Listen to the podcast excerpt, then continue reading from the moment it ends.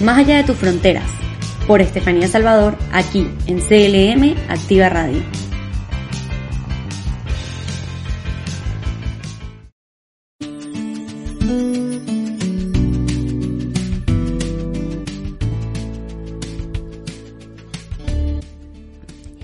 Buenas tardes a todos y bienvenidos una vez más a Más allá de tus fronteras. Muy emocionada de seguir compartiendo con ustedes y es que hoy traigo otro tema más para poder continuar con esa línea internacional que les mencionaba, que era lo que quería conseguir con esta programación. Por lo que bueno, el programa de hoy se va a tratar de la invasión de Irak a Kuwait.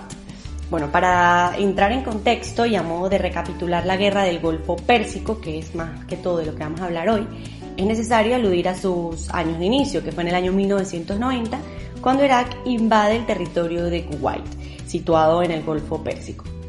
Para este momento de la historia, la deuda externa de Irak superaba los 700 millones de dólares. Por lo que bueno, el país aspiraba exhaustivamente poder aumentar su producción, sobre todo de petróleo, y bueno, así poder hacer frente a esta deuda tan grande. Por otro lado, las tensiones políticas con Kuwait aumentaban, ya que para ese entonces Saddam Hussein afirmaba que Kuwait no había respetado los acuerdos petrolíferos de la Organización de los Países Exportadores del Petróleo, que bueno, es más conocida como la OPEP.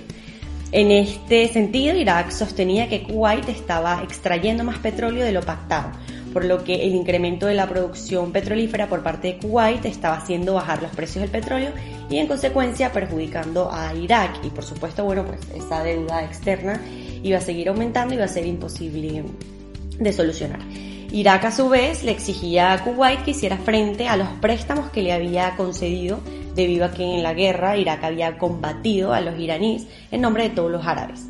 Igualmente, Irak reclamaba la isla de Bubiyan, próxima a la localidad portuaria de Qars, para tener pues una mejor salida al mar y aumentar su, su mercado. Dicho todo lo anterior, la invasión parecía estar bastante justificada para el gobierno de Irak. Hubo diversas advertencias y una resolución de la ONU, en específico bueno, del Consejo de Seguridad de la Organización de las Naciones Unidas, que es, que es el organismo de la ONU que se encarga de tratar de realizar todas aquellas soluciones pertinentes en, en este tipo de conflictos. Lo que hizo el Consejo de Seguridad de la Organización de la ONU fue una coalición liderada por Estados Unidos y respaldada por Arabia Saudita y el Reino Unido, donde se llevó a cabo una misión para expulsar las tropas iraquíes de Kuwait exactamente el 17 de enero de 1991. La Guerra del Golfo tuvo el despliegue militar más importante desde la Segunda Guerra Mundial. Los aviones de la coalición bombardearon día y noche las posiciones clave del ejército iraquí y varias ciudades de Irak y Kuwait. Las tropas iraquíes definitivamente se rindieron un 28 de febrero. Y bueno, en su retirada incendiaron centenares de pozos petrolíferos, petrolíferos de Kuwait para dejarlos eh, inutilizados, lo que supuso, por supuesto, una gran pérdida económica que también tuvo graves consecuencias a nivel medioambiental y, por supuesto, a nivel económico. Bueno, pues ahora para continuar con la contextualización, eh, vamos a tocar varios, varios aspectos y distintos escenarios de este conflicto, pues para entenderlo de una mejor manera y tener distintos puntos de vista. Pues bueno, el primer escenario que vamos a, trabajar o del que vamos a hablar en el programa del día de hoy va a ser, eh, pues en el momento de la guerra, todos aquellos aspectos culturales, religiosos y políticos que son eh, precisamente los que hacen que un conflicto pues de pie o continúe y bueno le da la fuerza necesaria para poder llamarlo conflicto internacional. Vamos a comenzar hablando desde Irak. Y bueno, el miedo que Saddam Hussein sembró durante años facilitó su autoritarismo. Sin duda hubo otro factor que contribuyó que fue determinante. Este fue que durante la invasión a Irán, justificada por el cese del intento de esparcir el Islam, por parte del gobierno iraní, Irak tuvo el apoyo de Estados Unidos. Entonces, esta alianza generada de forma natural dotó de seguridad a Saddam Hussein, que posteriormente, bueno, tomó la, la decisión de invadir Kuwait. Para el momento de la invasión, Irak contaba con el apoyo de grandes potencias, como por ejemplo, cabe mencionar a Arabia Saudí. Pese a que Irak se caracterizaba por ser una potencia al finalizar la guerra del Golfo, sufrió muchas consecuencias económicas y sociales. Por otro lado, Irak tuvo que hacer frente a los daños estructurales ocasionados por los bombardeos. La confianza de Saddam Hussein ante la política exterior disminuyó significativamente. Sin embargo, su dominio ante la población se mantenía e incluso se fortaleció. A pesar de que los iraquíes recogieron todos estos, digamos, platos rotos eh, del desastre económico que generó la invasión, también se generó un rechazo hacia países como Arabia Saudí y Estados Unidos, creando a su vez una alianza a favor del gobierno en contra de bueno, las potencias mencionadas. Por lo que aquí estaríamos mencionando un aspecto político que fue el que mayormente influenció a que este conflicto fuera a nivel internacional. Ahora vamos a hablar desde el punto de vista de Kuwait. Al tratar de describir el posicionamiento de Kuwait antes de la guerra del Golfo Pérsico, hay que destacar que desde los años 1986 el país ya estaba atravesando una crisis política que perduró hasta finalizar la invasión por parte de Irak. Es decir, aquí seguimos con otro aspecto político influyente, pero de la parte de Kuwait. Cuando finaliza la guerra de Kuwait, pues se toma postura diplomática eh, más distante con respecto a lo que eran sus vecinos en ese momento. Además, sus políticas sociales fueron altamente progresistas, por ejemplo, en 2005 se legalizó el voto de la mujer y se dictaminó que las mujeres obtuviesen sus pasaportes sin tener que contar con el consentimiento de sus esposos. Y fue un gran avance, por supuesto. Vamos a hablar ahora de otros eh, aspectos y otros factores influyentes. Más que todo, ahorita vamos a entrar en actores que también formaron parte de esta guerra y que, bueno, tuvieron sus posturas y, y dieron soluciones también. En este caso vamos a hablar de Estados Unidos y de las Naciones Unidas, como se mencionó previamente. Bueno, pese a la buena relación que tenía Estados Unidos con Irak antes de la guerra del Golfo Pérsico, la ONU actuó de manera inmediata a la invasión en Cuba y Estados Unidos, que fue quien protagonizó las actuaciones que generaron el cese de la invasión mediante una coalición de 34 países, que fue lo que se mencionó anteriormente de bueno, el Consejo de las Naciones Unidas y cómo actuó y la solución que tomó. Con su victoria en la Guerra del Golfo, Estados Unidos incrementó su presencia en Oriente Medio, especialmente en, en, lo que es considerado Arabia Saudí, y continuó manteniendo un prolongado embargo en Irak. Este embargo supuso duras privaciones para los iraquíes, escaseando las medicinas y causando la desnutrición de, por ejemplo, muchos niños. En Estados Unidos, la guerra además impulsó a la economía. La victoria militar en el Golfo Pérsico provocó un gran desplome de los precios del petróleo y los tipos de interés también cayeron. Ahora vamos a hablar, vamos a continuar hablando, por supuesto, de este conflicto, pero haciendo mención a toda aquella violencia que fue llevada a cabo, bueno, por parte de, de, de todos los actores que formaron parte del conflicto. Concretamente, bueno, los ciudadanos iraquíes, del gobierno iraquí, de Kuwait en general y de las partes mediadoras que ayudaron a restablecer la paz. Es importante eh, que se analice en todo conflicto el uso de la fuerza porque es fundamental para bueno, lograr la total comprensión de cómo las partes lideraron sus, discrepancias y si la fuerza fue el medio para la reconstrucción de la paz o si por el contrario pues atrajo más violencia de la que ya había sido causada. Vamos a hacer como hicimos antes mencionando punto por punto. Entonces comenzando con Irak, a pesar de las importantes pérdidas materiales derivadas de la ocupación, los asesinatos y las torturas predominaron durante esta invasión. Según Amnistía Internacional, que aquí podemos estar hablando pues de otro actor que intervino en el conflicto, se identificaron 36 métodos de torturas, incluyendo palizas, roturas, amputaciones de miembros y otras prácticas similares a ciudadanos cuba, kuwaitíes destinados a imponer un autoritarismo y obediencia basado en el miedo y en el terror. Esto es un crimen también considerado de lesa humanidad. Según la documentación hallada por las fuerzas de la coalición internacional, se sacaron a la luz las continuas violencias de la Tercera Convención de Ginebra sobre el trato de los prisioneros de guerra con el uso de prisioneros como escudos humanos durante la ocupación de Kuwait, También se utilizó la tortura como método para conseguir información y bueno, asimismo se ordenaron arbitrariamente numerosas ejecuciones extrajudiciales de civiles. Aún hoy, más de 600 ciudadanos kuwaitíes y bueno, de otros países permanecen desaparecidos. Eh, para los que no sepan, eh, la Convención de Ginebra lo que trata es de ayudar a todos aquellos prisioneros de guerra o heridos, náufragos, todo lo que tenga que ver con la guerra. Pues esta convención se trata de velar por sus derechos que digamos son fundamentales y bueno, sobre todo en una guerra donde ocurren cosas terribles como eh, lo es lo que estamos mencionando, las torturas, todas estas amputaciones, los desaparecidos, los asesinatos. Ahora eh, vamos a hablar desde el punto de vista de Kuwait. Las tropas de Kuwait, conformadas por aproximadamente 20.000 soldados, confrontaron a las tropas iraquíes. Sin embargo, en menos de un día se retiraron por la fuerte represión ejecutada. Por parte de Kuwait, la única violencia llevada a cabo fue aquella relacionada con la mera defensa de su territorio. Sin embargo, bueno, no tuvo ningún tipo de precedentes a la parte contraria y bueno, también es considerada un tipo de violencia.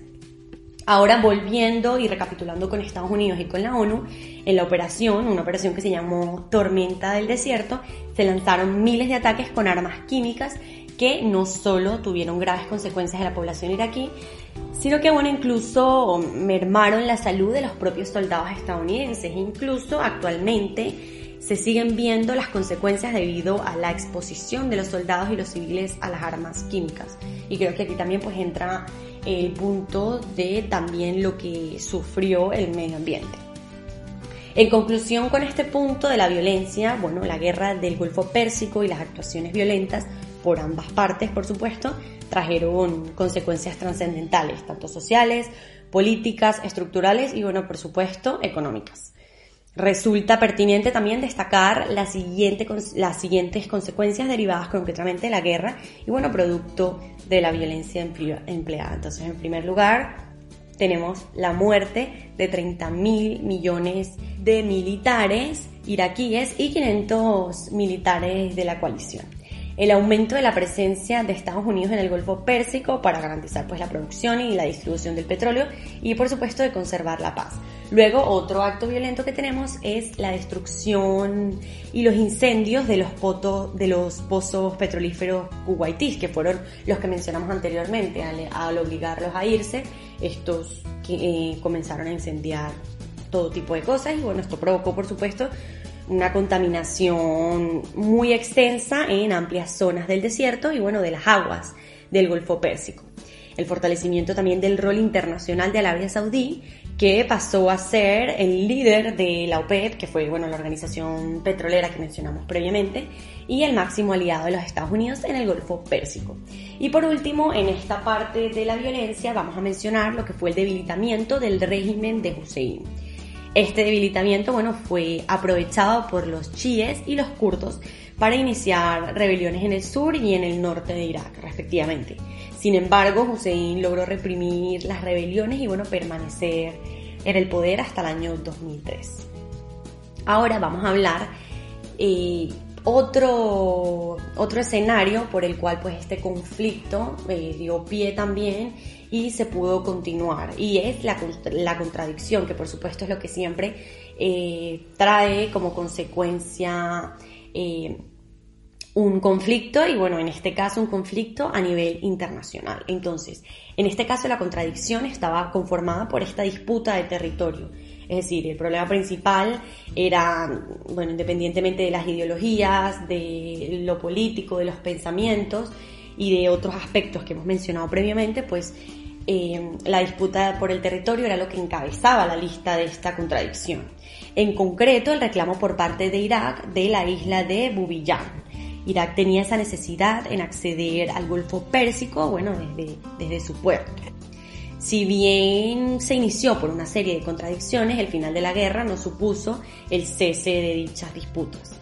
Bueno, por el contrario, se produjeron nuevas diferencias entre países terceros y, bueno, entre protagonistas del conflicto, que eso es siempre lo que suele ocurrir en un conflicto internacional. Comienzan a entrar actores, se comienzan a agarrar posiciones y eh, el conflicto termina siendo entre más países y dichas disputas crecen y bueno, en consecuencia pues el conflicto crece, por lo que pues al final es muy difícil que se llegue a una solución. Incluso si se tiene la intervención de la ONU como fue en este caso es muy complicado. La intervención militar también liderada por los Estados Unidos resultó en la liberación de Kuwait bastante importante. Esto originó, originó importantes cambios en las relaciones y percepciones geopolíticas. La guerra del Golfo dividió a los árabes y alteró la relación entre Estados Unidos e Israel. Siria e Israel se fortalecieron a corto plazo, mientras Arabia Saudí se debilitó a largo plazo.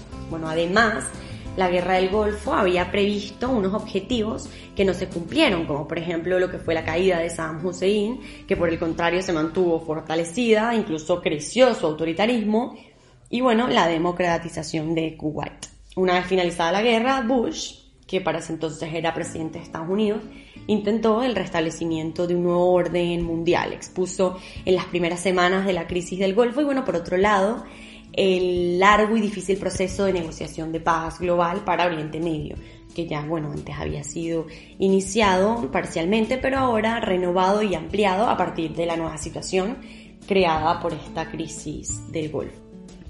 Y bueno, para concluir, eh, los orígenes de esta guerra de la cual estamos hablando, de la guerra del Golfo, como se mencionó anteriormente, pues emanan principalmente en lo que fue una disputa de territorio que conllevó a un conflicto que, bueno, luego tuvo trascendencia en el ámbito de la política exterior, afectando las relaciones diplomáticas, no solo de las partes del conflicto, sino además de países vecinos que se vieron afectados. Y bueno, como mencioné previamente, eh, hubo una serie de aspectos y bueno, viéndolo desde un escenario más amplio, que fueron los que, los que dieron pie a este conflicto. Por supuesto, como hemos estado mencionando, la disputa por el territorio fue el principal motivo, sin embargo, luego entran en cuestión y cosas que hay que analizar, eh, bueno, para la solución de dicho problema, todos los aspectos de ideología, todos los aspectos de la violencia, de las posiciones políticas, este, y religión, entre otras.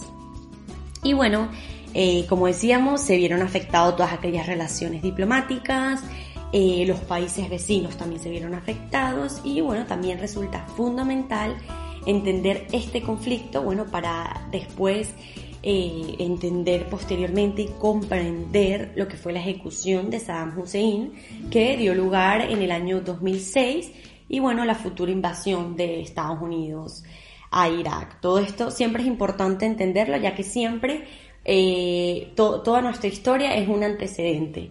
Es decir, como, como acabo de mencionar, esto fue un antecedente para lograr entender lo que fue la posterior ejecución de Hussein, como decíamos en el año 2006, y bueno, también para entender también por qué luego hubo una futura invasión por parte de los Estados Unidos a Irak. Por lo mismo siempre digo que estos temas internacionales, que por más que hayan pasado hace mucho tiempo, es importante de conocer, no solo porque son parte de nuestra historia, sino que siempre lo que somos hoy y lo que se vive hoy, sobre todo en la política exterior y en, y en la geopolítica, siempre pues, es por estos antecedentes. Entonces, bueno, siempre es importante, como yo digo, conocer un poco más de la historia y no solo a nivel nacional, sino a nivel internacional, que también muchas veces para lograr comprender qué pasa a nivel nacional, es decir, en este caso a nivel de España, pues también es necesario comprender eh, qué pasa a nuestro alrededor y no solo de manera actual, que por supuesto también, como siempre menciono en estos programas, es bastante importante siempre estar a la vanguardia y siempre estar actualizados de todo aquello que ocurre a nuestro alrededor, sino que también pues todo aquello que fue parte de nuestra historia, todo lo que hace eh, lo que somos hoy en día, lo que son los presidentes de hoy en día y además, bueno, lo que son, por ejemplo, las grandes potencias, porque así se fueron construyendo, así unas agarraban poder, otras perdían, todas estas invasiones, todas estas guerras, es lo que hacen eh, el mundo globalizado que tenemos el día de hoy. Quiénes son las grandes potencias, quiénes no, eh, incluso algunas de las religiones, algunos de los aspectos, algunas de las maneras de ver la vida. Todo tiene que ver con lo que fue parte de nuestra historia. Y bueno, esto fue todo por hoy aquí en Más allá de tus fronteras. Espero que les haya gustado. Como les dije, estoy tratando de seguir a esta línea internacional que la verdad, bueno, particularmente es de mi interés, sobre todo porque estoy estudiando relaciones internacionales. Y bueno, como siempre digo, parte de historia, parte de cultura general y siempre, nunca está de más eh, conocer un poco más de nuestros antepasados, digamos. Y bueno, pues muy buenos días y nos vemos el próximo viernes a esta misma hora por CLM Activa Radio.